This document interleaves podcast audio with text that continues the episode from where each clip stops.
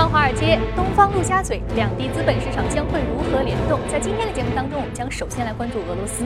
俄罗斯卢布昨天出现了断崖式的下跌，再加上持续走低的油价，今年冬天俄罗斯将会格外的寒冷。另外呢，今天的热股将为您梳理 Grona 这个啤酒品牌的母公司。同时啊，今天还将为您揭晓全球哪个国家的居民最喜欢看电视？答案将会在我们的节目当中。好，马上进入到从华尔街到陆家嘴。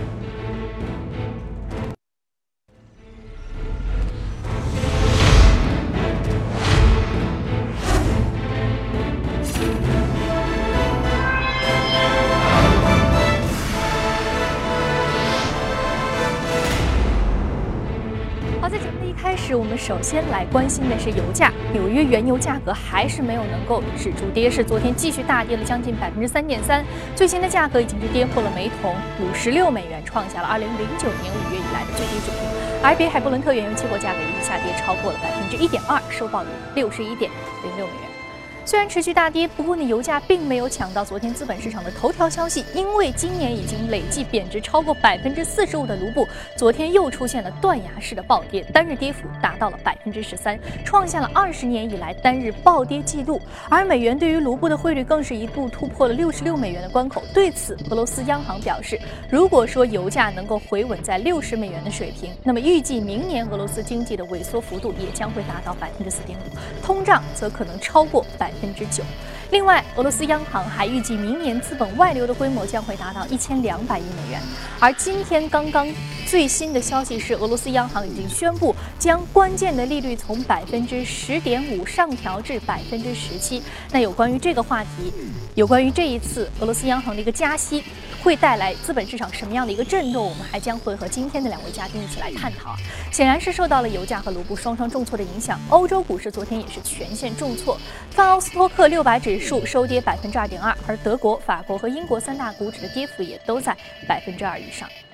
好，接下来视线转向美国。美联储昨天发布的最新数据显示，美国十一月工业产出环比增长百分之一点三，远远超过预期，创下了二零一零年五月的最大涨幅。而十一月制造业产出环比增长百分之一点一，也是创下了九个月以来的新高，表明美国制造业活动正在全面的扩张，有助于推动美国经济的增长。好，刚刚我们浏览完了宏观方面的消息，接下来我们来看一下隔夜美股收盘的一个表现。我们看到欧洲股市以及俄罗斯方面的一个重挫的格局有没有传导到美股呢？我们来关注一下三大指数，我们同样是一个延续了昨天的一个重挫格局。道琼斯工业平均指数下跌了百分之零点五八，纳斯达克综合指数在收盘下跌了百分之一点零四，标普五百指数的下跌幅度是百分之零点六三。原油暴跌，卢布断崖式的价格下跌，同样是目前市场上一个非常。重要的事件，我们接下来来关注到的是第一财经驻纽约记者葛维尔在收盘之后给我们发回的报道。价格波动和新一人质事件等诸多不确定性因素的影响，周一美股走势异常震荡，道指上下振幅超过三百点。债券大王比尔·格罗斯在接受 CNBC 专访的时候表示，油价下跌对外汇市场波动起到了决定性的作用，并由此引发一连串的连锁反应。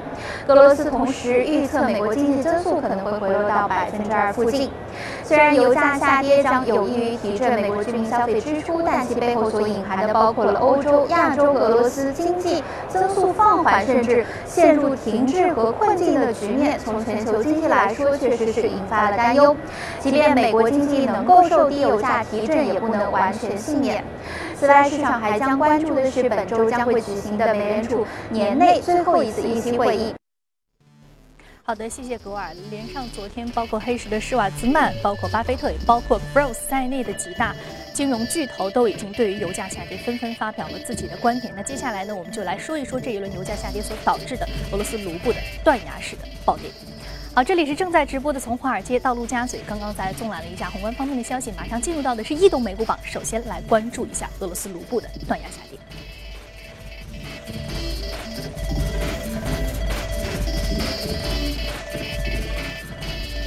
好，今天呢，我们请到现场的是来自于新电光的研究总监徐秋杰先生。徐先生，早晨好。同时，我们也将和数据观察员朱勇一起来聊一聊有关于 A 股数据面方面的话题。早上好，朱勇。早上好，好，徐先生，我们今天首先来说一说昨天晚上的一个呃应该说是黑天鹅事件，但是也是有一定征兆的。卢布对美元的一个暴跌，目前呢是跌在呃一美元兑六十六卢布，同时呢下跌的幅度达到百分之十三。那同时，昨天俄罗斯央行紧急出台了一个救市措施，从百分之十左右的利率上升到百分之十七这样一个加息的举措。那您认为目前市场的表现还有挽救的余地？呃，我觉得，呃，它加息是被迫的一种自我保护，呃，稳定汇率也是没有办法的事。那么目前来看呢？这个俄罗斯对抗原油暴跌这个力量对比啊，还是原油市场的供这个力量更大一些。我觉得它可能未来还会。加息，自我保护。嗯，他还会用加息这种手段，这种货币政策。但我们知道，今年卢布累计下跌的幅度达到了百分之四十五，是非常惊人的一个下跌的因素。主要还是来自于这个远东地区，包括乌克兰的一个政治局势的不稳定，以及美欧的一个制裁。但是俄罗斯如果它一直以这种加息的步伐来应对这一轮卢布暴跌的话，会不会导致它明年的经济出现衰退，甚至是通缩紧缩的这样一种情况？我觉得很有可能出现衰退。那么按照目前这个趋势。甚至说，现在这个状态再维持一段时间，它也要进入衰退。嗯，那您认为这一轮下跌啊，俄罗斯的这个卢布已经下跌了将近百分之五十之多了。那您觉得它这个下跌的底线在哪里？还会不会有一个继续的下跌？我觉得应该是跟油价的这个暴跌还是有关系啊。我看到过一个数据，它是呃油价的下跌对俄国 GDP 的一个影响，它是。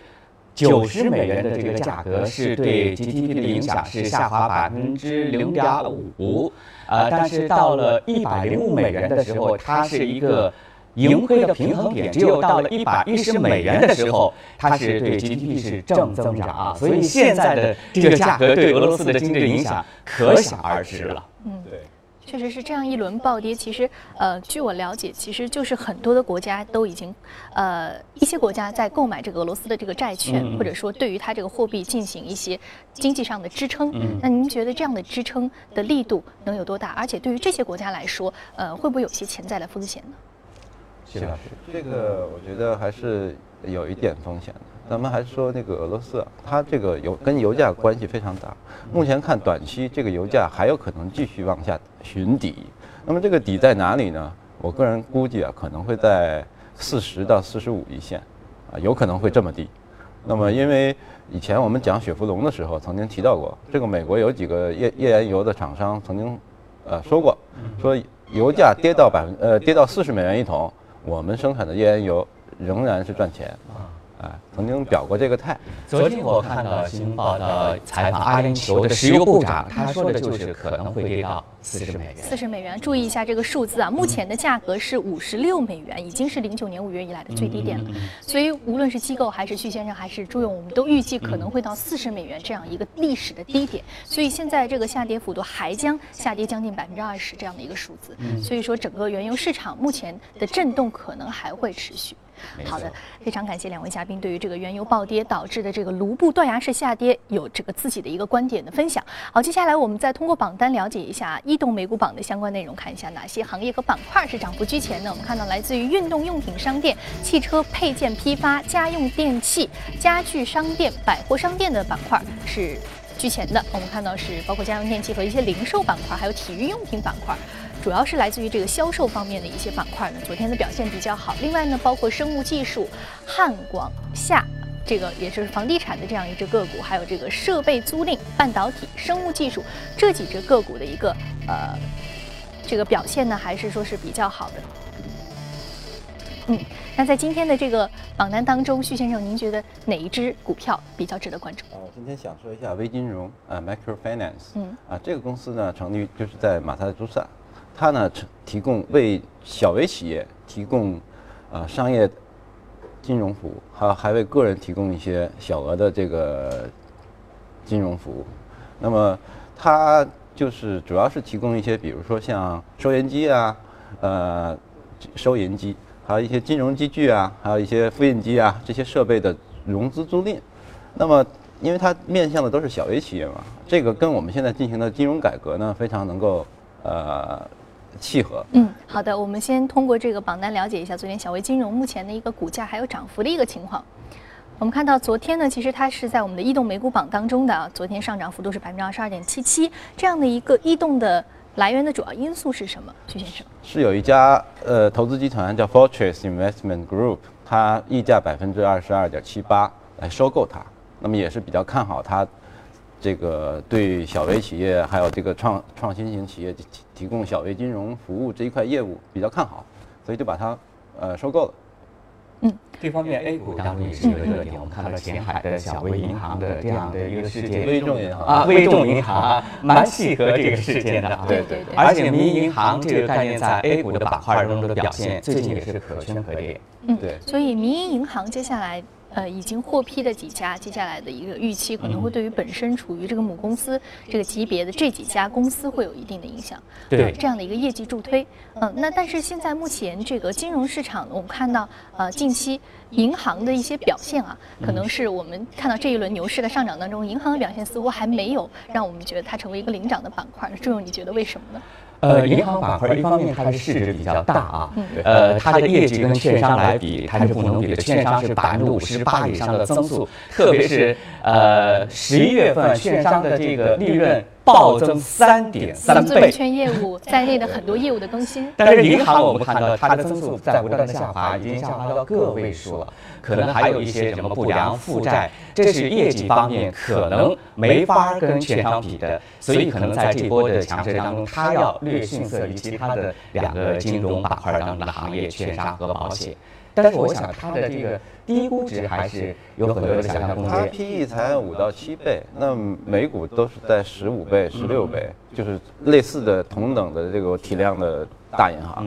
所以，呃，估值我个人觉得还是还是低的，而且。而且它这个利润是在企业上市企业的利润的半壁江山啊，嗯嗯，就是我们的银行百分之五十以上，就整个 A 股市场的市值的百分之五十以上，对整个上市公司的影响是比较大的。对对，它赚钱还是蛮赚钱的。嗯对。好，这个板块我们刚刚梳理了一下啊，那接下来呢，我们移动美股榜的相关内容暂时先了解到这里，我们稍事休息，广告之后我们将继续和您来聊一聊其他方面的相关消息以及大公司的动态，千万不要走开。Thank you.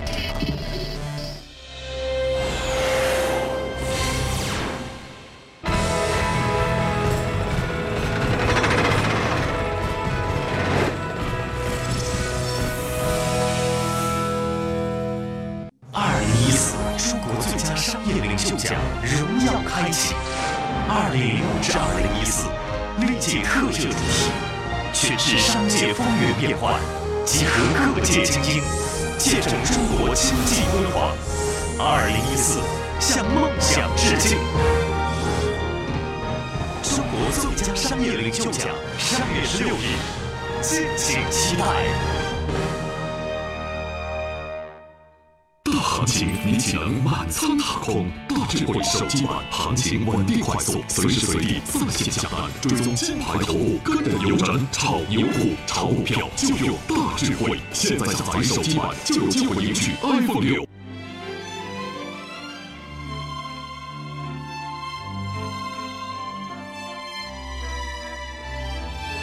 跨越三个世纪的经典，老凤祥。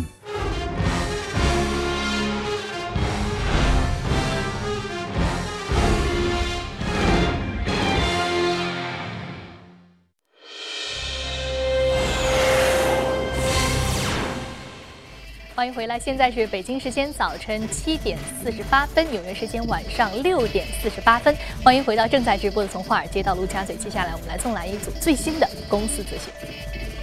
此前呢，遭遇黑客连番攻击的 Sony 影视终于是不能再淡定了。日前呢，包括《纽约时报》以及 Bloomberg 在内的全球各大媒体发布长达三页的公开信，要求新闻机构不要再公布公司的内部信息，否则将会采取法律的手段。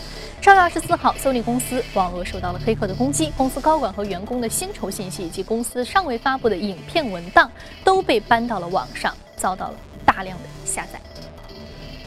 Google 在欧洲面临了新的麻烦。荷兰数据保护局昨天表示，Google 根据私人浏览数据进行广告推送的做法违反了荷兰数据保护法。如果说 Google 不在明年二月底之前停止这种行为，将会面临最多一千五百万欧元的。罚款。另外呢，打车软件 u 又成为了争议的对象。这次原因是因为在昨天的悉尼人质劫持事件期间 u 司机急于离开事发区，乘客收取了八十美元的这样一个出租车的价格，相当于原价四倍的车费。这种做法随即在社交媒体上受到了指责。对此 u 之后不得不迅速的改变立场，向乘客提供免费的服务，并且同意提供退款。其他消息方面呢，美国最大的宠物用品连锁店 PetSmart 已经同意接受以 BC Partners 为首的一个财团的收购，交易价格为八十三亿美元，成为了今年美国最大的一起私募股权交易并购案。PetSmart 成立于一九八七年，拥有约一千三百五十家门店，其中超过一半的门店提供全方位的宠物医疗服务。公司股价昨天收盘上涨百分之四点二五，报收于八十点九七美元。好，刚刚看过了全球公司动态，接下来我们再回到演播室，和嘉宾一起来聊一聊今天值得关注的美股分别是什么。我们看到一个是来自于星座品牌酒业这家公司，它属于的是饮料板块，它的下跌呢是微幅下跌百分之零点四四。另外呢还有一个是惠而浦，是来自于家电板块的上涨百分之一点五七。那徐先生，惠而浦这家公司目前昨天的一个呃可能不算是非常大，但是我们看到逆势的一个大跌当中，它依然是上涨的一个格局啊。那您觉得主要这家公司的一个主营业务是什么？主要的一个助推因素是什么？它主营业务是白色家电，还有小家电、厨房家电啊，冰箱、洗衣机、洗碗机，主要是这些家电。它是一个世界上来讲是一个家电龙头，那么成立有一百多年历史了。那么它主要是两点啊，比较值得我们注意。一个是在创新领域，它做了很多高科技的创新，包括在家居呃家居电器的这个智能化方面，那取得了很多进步。另外一个呢，它一这个公司呢业绩非常好。非常好呢，然后它一直是也是在并购，不停的外延式的收购扩张，那么它是双轮驱动的这么一个增长，半年它的股价涨了大概百分之三十，啊，涨涨涨得还是不错的，也是另外也受益美国的这个房地产市场复苏啊，这个经济回暖啊，它它是一个受益的行业。嗯，对于经济回暖，还有对于这个购房需求的一个回暖上升啊，之天这种小家具或者是白色家电的这个需求是显而易见的。但是，一说到这个智能家居，还有包括这个家电，我就想到了小米入资这个美的。这个消息是近期呢，这个整个中国企业市场是比较红的一个消息啊。包括这个格力电器的董明珠对于他们的这样一个呃一个战略性的并购有他自己的一些看法。那朱勇，你觉得这方面的话，国内市场有什么样的一个目前最新的一个格局的变化吗？不管市场评论怎么样啊，呃，昨天说的小而美，但是整个的家电的互联网化、高科技化，这是大势所需啊。所以我们想说说这个方面，智能家居产业的一个数据面的情况，也是给大家一个参考。我们先看这张图，呃，这张图列的是整个的产业链的受益的顺序，上游的零部件厂商啊。到系统的集成厂商以及数据的服务厂商，这一这是一个受益的顺序。然后经过一段时间之后，它的这个受益的顺序又反过来。看到这里有三个这样的一个嗯一个一个主要的一个列表，我们看到会很清晰的看到这个智能家居的一个产业链的格局。我们再来看下一张图啊，我下一张图看到的是智能家居的产值的预测。呃，二零一零年是五十亿元，预计十年之后将会达到万亿元啊！这个数值的增长是非常之大。我们再来看下一张，这是我们统计的智能家居渗透率的预测的一个数据。去年的数据是智能手机、智能电视的渗透率达到百分之四十以上，而目前空调、冰箱等渗透率是非常的低啊。所以这次小米参与到整个的呃。一个家居家居的这个建设的为什么呃加入到这个？因为它这个两块是占比比较低，渗透率比较低，所以它有非常大的成长的空间。我们来看一下呃相关的产业链的部分的上市公司，家电、智能控制器方面的相关的个股，还有呢像社区安防、智能路由器芯片。这些都是受益于整个智能家居产业链的相关的上市公司。嗯，这些上市公司就像刚刚朱勇所说的，小米选择的是渗透率相对比较低的目前的相关的一些产品，没错，和产业链的某些环节。所以在这些环节当中呢，反而是智能家居比较好的一个渗透的一个切入口。所以说，小米入。和美的之间的合作呢，接下来会给整个家具行业、家电行业带来什么样的一个格局和战略布局的更新呢？我们也将会是拭目以待的。好，节目的最后呢，我们接下来还有一只个股是来自于这个饮料板块的。我们看到是昨天一个名字非常长的个股，请我们的导播再来给我们的这个数据板上上一下这只个股的名字，可能对于我们观众朋友来说还相对是不是特别的熟悉？嗯。我们看到呢，这支板块的这个个股的名字叫做星座品牌酒业，它属于的是饮料板块，但是我相信它的主营业务应该是酒类的产品，而且似乎这是不是一种时尚饮品的一个出产的厂家？不能说是时尚，它只能说是一个呃文化，它是一个酒呢，是一个文化的载体，好吧？有社交属性。那么我们非常认品牌的，那么呃品牌酒业呢，它呃涵盖的产品线非常丰富。把有这个烈性酒啊，伏特加呀、威士忌啊，还有啤酒、还有红酒，它都做，有上百个品牌。其中最最著名的是 Corona，就科罗娜啤酒，还有 对，还有科罗娜黑啤，这个是大家肯定都知道的。那这个公司可能大家并不知道。那么酒类呢，它它这个公司还是不错的，就是它的销售收入，还有它的。这个销售收入的增长啊，都是在行业内都是远远高于同行业的。然后主要是市场呢对它的这个 Corona 的增长有一个很大的预期，而 Corona 这个业务呢，呃，增长也确实是比较大。嗯，哎，那么。刚刚说到这个 Corona 这支啤酒品牌，我们很熟悉，但是我们知道它的母公司还主营业务包括 Vodka，包括这个红酒，包括各种各样的所有的这种酒类品种，它似乎都涵盖。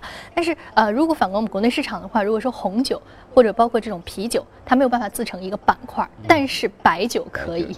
我们知道白酒在我们的这个 A 股市场是一个非常重要的一个板块啊。朱勇给我们梳理一下，目前这一轮大牛市当中，白酒行业有没有什么好的表现？呃，今年可以说近十年来白酒行业最困难的一年了啊！我们看到经过两年的深度调整，由于是国家的宏观经济面以及呃整个政策的。呃，这样的一个驱动啊，所所以使得白酒的基本面没有好转，所以大家都是在考虑这个问题：它究竟是不是已经见底了，还是说继续会往下探？这是大家比较争论的话题。所以说，我们原来在这个对于白酒的一个重视程度和目前一个大大范围的这种消费环境是有关系的。但今年包括三公消费经费的缩减在内啊，使得这个白酒板块的一个消费显然是已经是也出现了断崖式的一个下跌。我们看一张数据图就看。看出来啊，在去年的时候，整个的营收啊上升到最高峰，但是我们从利润的增速的下滑，二零一一年的高峰之后啊，急速下滑。我们看到最后的这个已经下滑到个位数负数啊，接近负数了，可见白酒行业的低迷的现状的一个情况啊。我们再来看白酒行业的业绩，也是利润总额出现了负增长百分之十六。再来看下一张图。啊，这是白酒行业反弹的动力。我们说这么啊低迷之后，它的整个总市值下降的比例到去年底达到百分之四十四，也就是说它是有一个估值修复的过程，这是它的反弹的一个动力。另外呢，我们看到呃最近啊马上是年末啊岁末年初啊，这是白酒的整个呃销量的是最高峰期，可能这些因素会驱动白酒行业会在这段时间之内。有一些好的表现，这是历来好像都是有这样的一个规律啊。目前对于白酒今年的一个寒冬季的表现，我们知道它目前的一个下跌幅度，我们已经发现它已经目前是跌到了，甚至比二零零一年刚刚起步的时候的水平已经相差无几了。但是目前它对于估值修复，还有对于这个岁末年初、春节、元旦这一波家庭聚会的，呃，这个对于这个白酒的这样一个需求，可能也会对它进行一些刺激。我昨天晚上看了一份研报，很多的研报说明年。可能是白酒布局的最好的时期，是最低位的一个呃布局的时期。现在很多研报都是说，因为现在属于一个去库存寻底的过程，所以很多研报预计到一五年呢某个时点，会达到它的业绩的谷底，然后就开始回升了。那么在那个谷底之前的一段时间，那是一个投资的最佳金融、最佳介入时期。啊，所以我们睁大眼睛啊，最好 找那个最低的就像是目前这个油价正在新一轮下跌，在盘整的过程当中，像巴菲特、像这个施瓦兹曼都已经说，现在是能源的一个进军的好时期。那明年、今年经过今年的这个白酒的板块的调整，是不是明年也是白酒投资的好时期呢？我们将会在节目当中与您继续来关注。好，接下来我们再来关注一条最新的有关于这个。英国通信监管机构的一个通信年度报告的相关消息啊，英国通信监机构 Ofcom 最近呢是在报告当中指出一些很有意思的统计数据，我们接下来关注一下。